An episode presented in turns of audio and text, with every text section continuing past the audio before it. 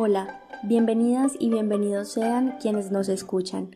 El día de hoy, nuestro grupo, Ana Isabela, Cliver, Adriana, Fabio y quien les habla, Manuela, quisiéramos hablarles del concepto de comunidad, de cómo es entendida en el papel, pero también de cómo la viven las personas de a pie, y quisiéramos indagar un poco sobre cuál ha sido el efecto de la pandemia en algunas de estas comunidades.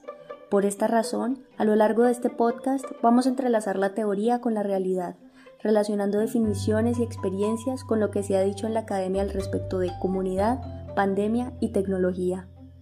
Comencemos.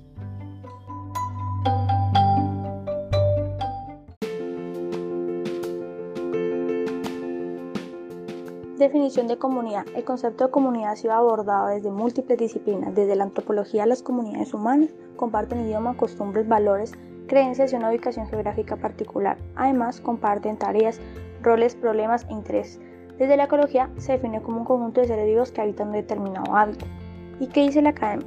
En lo que hemos podido investigar, las definiciones de comunidad hacen énfasis en dos elementos claves de manera junta o separada. Por un lado, los estructurales consideran a la comunidad como un grupo geográficamente localizado, regido por organizaciones de carácter político, social y económico. Y por otro lado, los elementos funcionales ven a la existencia de necesidades objetivas e intereses comunes para que haya comunidad. Sin embargo, hay definiciones de comunidad que integran tanto los elementos estructurales como funcionales, tal como lo hace la antropología y con las cuales vamos a estar más alineados en este podcast. Por ejemplo, Francis Biolich dice que la comunidad es un grupo de personas que viven en un área geográficamente específica y cuyos miembros comparten actividades e intereses comunes donde pueden o no cooperar formal e informalmente para la solución de problemas colectivos. Aquí podemos ver lo estructural en que se habla de un grupo de personas en un espacio geográfico determinado lo funcional en los aspectos sociales comunes que unen a este grupo de personas. Así entendemos que las comunidades pueden formarse en torno a distintos elementos que los individuos tienen en común. Esos elementos, llámense problemas, intereses u objetivos, son los que conforman la identidad de cada comunidad y por eso se puede hablar de varios tipos de comunidades.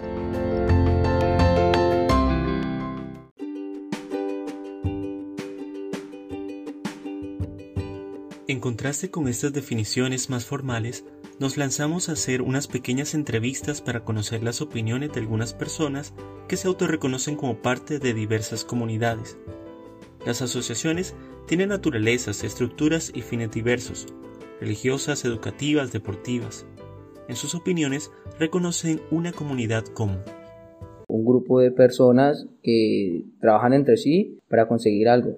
Reunión de varias personas que tenemos las mismas creencias y, estamos trabajando por lo mismo, ¿no? Pensamos igual. El conjunto de características que unen a un grupo de personas.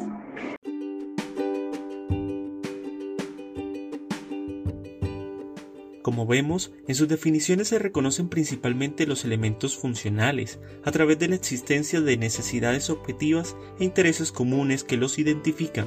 Por eso hablan de la finalidad de sus comunidades.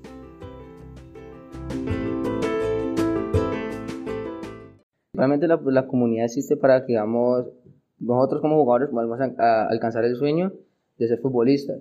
A, a, medida del paso del tiempo, por medio de entrenamientos, eh, partidos, ganando eh, competencias.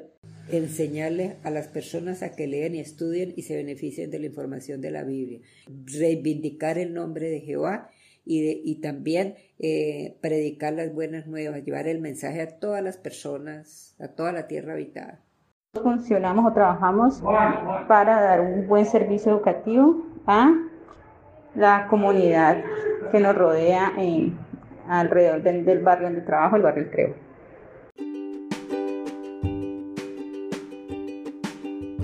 Por otro lado, no se puede identificar con la misma facilidad el reconocimiento de los elementos estructurales. Ninguno de los entrevistados explica de manera espontánea cómo está configurada su asociación. Aún así, podemos ver una relación directa con la definición propuesta por Biolich, cuando expresa que los miembros de la comunidad deben cooperar formal e informalmente para dar solución a problemas que consideran relevantes, la evangelización, la educación o el desarrollo de habilidades físicas. Yo soy volante de marca, pues la función mía es, digamos, cubrir un espacio para que el otro equipo no haga, no intente hacer gol. Pues mi función es hablar con las personas mm, y, llevarles el mensaje que llevamos de las buenas noticias. Las actividades pues son todas las concernientes al ámbito formativo, en el área disciplinar específica, ciencias sociales, planeación, organización de guías, revisión de guías, es decir, calificar, subir a plataforma notas, dirección de grupo, en fin, estas actividades.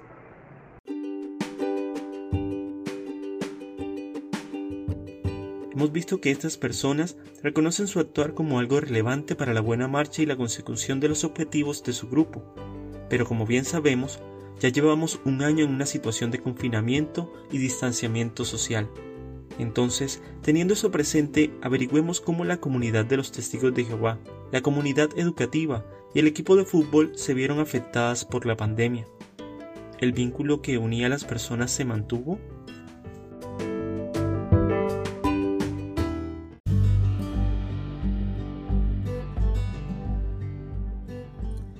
Para nadie es un secreto que la pandemia del COVID-19 ha sido un fenómeno sin precedentes, un problema de salud pública que agravó problemas de vieja data como la pobreza, las brechas económicas y educativas y el surgimiento de otros por la necesidad de continuar con nuestra supuesta normalidad. Hablar del confinamiento después de un año despierta sentimientos encontrados de aprendizaje y adaptación, pero también de dificultad. Así lo expresan nuestros entrevistados.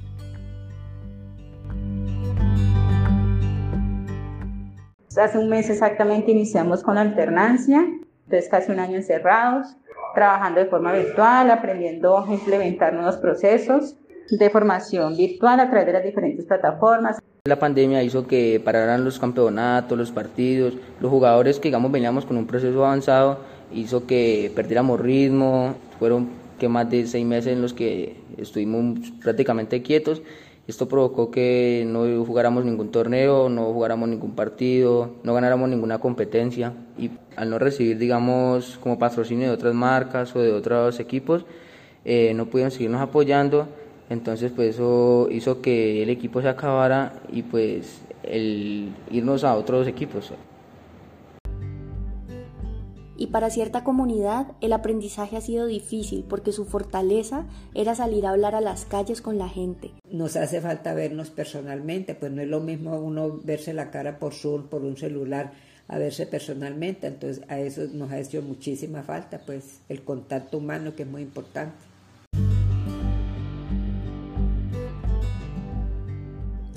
Como pudieron notar, nuestras dos entrevistadas vincularon la pandemia con el aprendizaje más o menos dificultoso de algunas herramientas digitales, es decir, lo vincularon directamente con el uso de la tecnología. Así, reconocemos que la pandemia trajo consigo varias necesidades como virtualizar el trabajo, las conexiones interpersonales y la educación. Además, reconocemos que muchas personas pueden no tener acceso a las TIC, como también hay muchas otras que no tienen las competencias para su manejo y aunque nuestras entrevistadas se anticiparon, igual les realizamos la pregunta sobre cómo la tecnología influyó en sus respectivas comunidades por motivo de la pandemia. Esto fue lo que contestaron. Por medio de la tecnología nos hemos podido congregar y, hablar, conocer nuestros hermanos en cualquier parte del mundo. Nos reunimos por Zoom, tenemos nuestras asambleas por Zoom. Con los entrenamientos, pues básicamente entrenamos por plataformas como Zoom o Meet y esto pues no era 100% porque pues uno estando en casa no hace lo mismo. Permitió aprender nuevas herramientas o maneras de eh, ejercer la educación, ¿no? Desde forma remota, a través de la conexión pues con computadores con los niños, se pierde solamente el contacto, pero pues se gana experiencia y aprendizaje.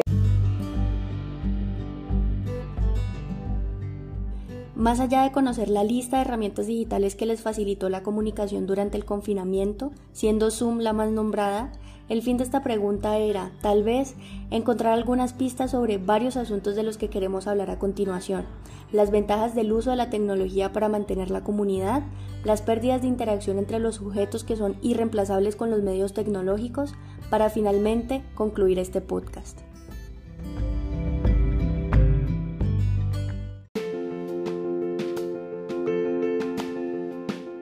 Sí, respecto al uso de la tecnología para mantener la comunidad, podemos señalar que en general la tecnología ha sido y será vital para proteger el vínculo dentro de las comunidades.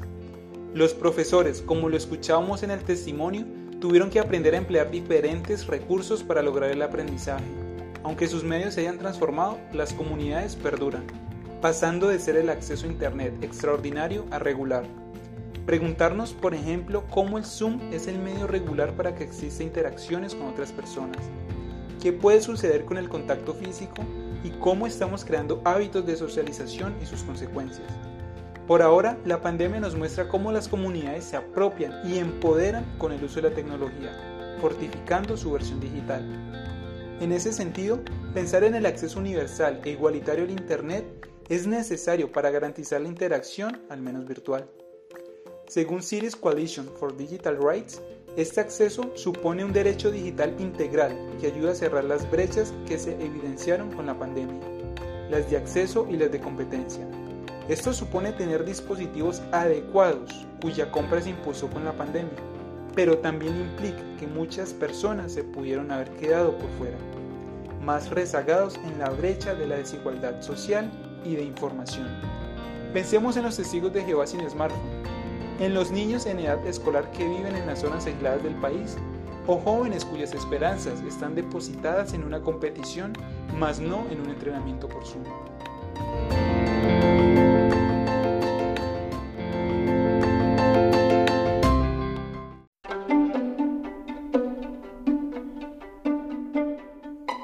Por otro lado, se hace evidente la naturaleza misma del ser humano de funcionar en red, la necesidad de interactuar con el otro, el cual sirve como referencia en esa construcción simbólica de la realidad. Como sostienen Mead, Coley, Dewey y Thomas, el significado de la conducta humana se forma en la interacción social, pues es mediante la interacción social que se construye simbólicamente el entorno y el sujeto mismo en una interrelación. A través del otro y el entorno, el ser humano o sujeto social ocupa un lugar y se posiciona en el mundo.